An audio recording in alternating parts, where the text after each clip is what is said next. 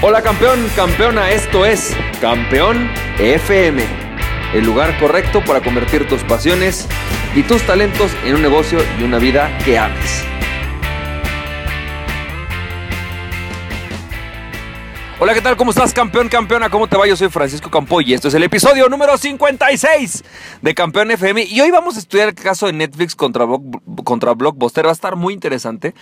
Pero antes de eso, déjame recordarte por qué lo estamos viendo. Lo estamos viendo porque esta semana estamos platicando sobre cómo aportar valor a tus clientes. Y cómo aportar valor a tus clientes hace un cambio, hace una, un cambio en tus en tu negocio, hace que tú puedas permanecer en el negocio, hace que tú puedas siempre satisfacer las necesidades de tu cliente y eso te da valor y vida en el negocio. Entonces, realmente aportar valor, ¿no? Crear algo que aporte valor a tu cliente, que lo beneficie de alguna manera, es muy importante, es súper vital.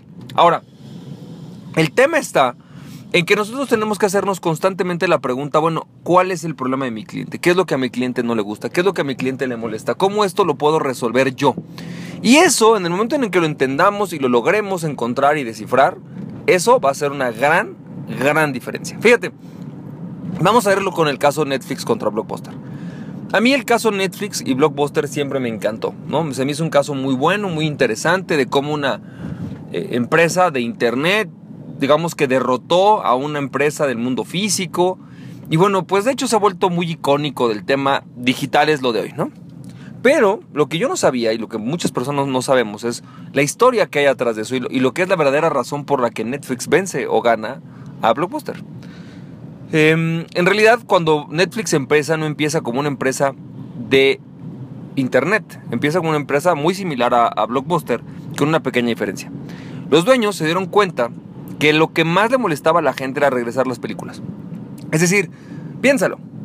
A lo mejor ir a rentar la película no es tan malo, ¿no? O sea, tomas el paseíto, está a 5 o 10 minutos de tu casa, compras unas palomitas, por ahí compras los refrescos, este, eliges la película que se te antoja, por ahí terminas eligiendo dos. Vaya, así como que muy molesto, muy molesto tampoco era. El problema es lo que me pasaba a mí. Y no sé si a ti te pasó alguna vez. Eh, yo tenía un primo que vivía conmigo en aquella época. Y me acuerdo mucho que cada vez que llegaba yo al mostrador, ¿no? Ahí a la caja, me decían, señor, tiene usted una deuda de 75 pesos por la película Terminator. Oiga, señorita, pero es que yo no renté esa película. No, pero sí lo rentó la, el señor fulanito de tal, ¿no? Oye, pero, pero ¿cómo? O sea, pues, ok, yo entiendo, pero pues mi retraso, ¿qué, no? O sea, tampoco es tan grave, fue un día, vaya. Yo tenía que pagar la multa.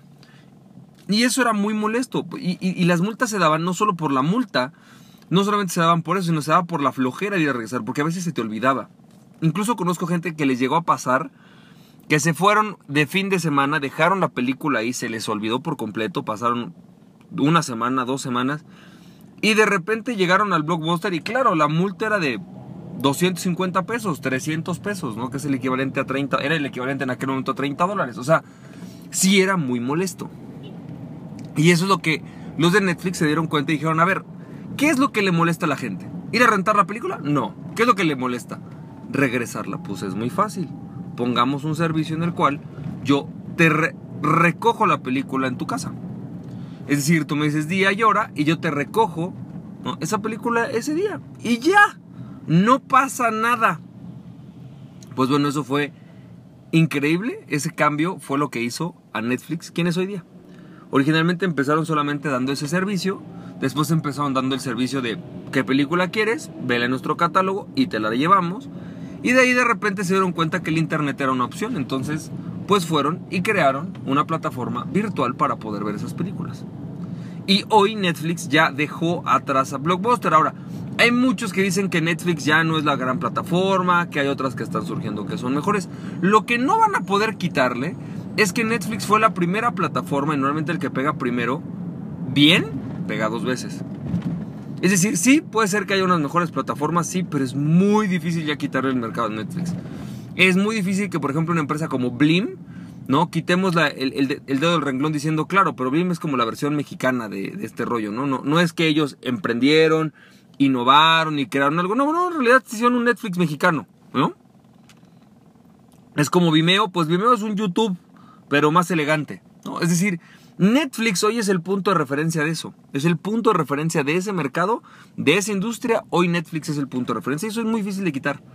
Y es el punto de referencia simple y sencillamente porque supo resolver la pregunta de sus clientes de una forma totalmente diferente. Es más, supo responder la pregunta que Blockbuster no estaba preguntando a sus clientes. Así que esto para mí es una lección muy importante de por qué tienes que fijarte en qué pregunta tienen tus clientes, qué problemas tienen, cuáles son sus dolores, qué es lo que les preocupa, qué es lo que les molesta.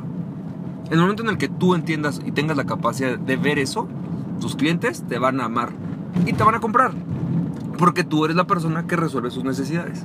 Así que campeón, campeón, espero que este episodio número 56 de Campeón FM te haya sido muy útil.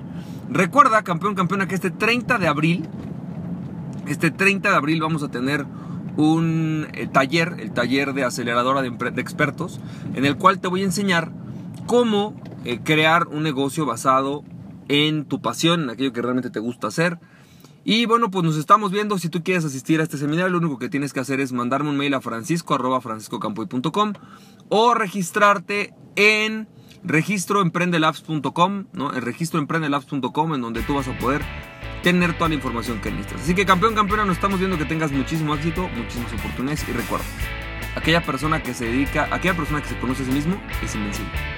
Conoce a ti mismo y nada ni nadie podrá detenerte. Emprende tu pasión. Nos estamos viendo campeón, campeona. Bye bye.